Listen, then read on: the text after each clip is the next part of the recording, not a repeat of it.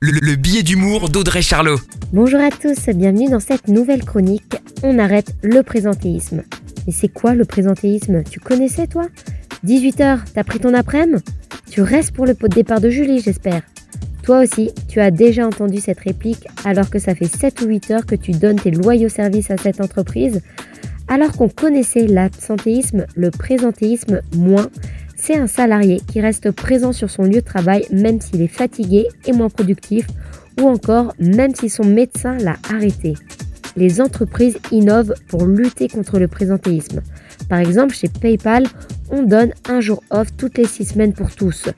Certaines entreprises instaurent une interdiction des envois de courrier après une certaine heure. Au top, ou encore la prime en fonction des résultats du mois et pas en fonction du nombre d'heures.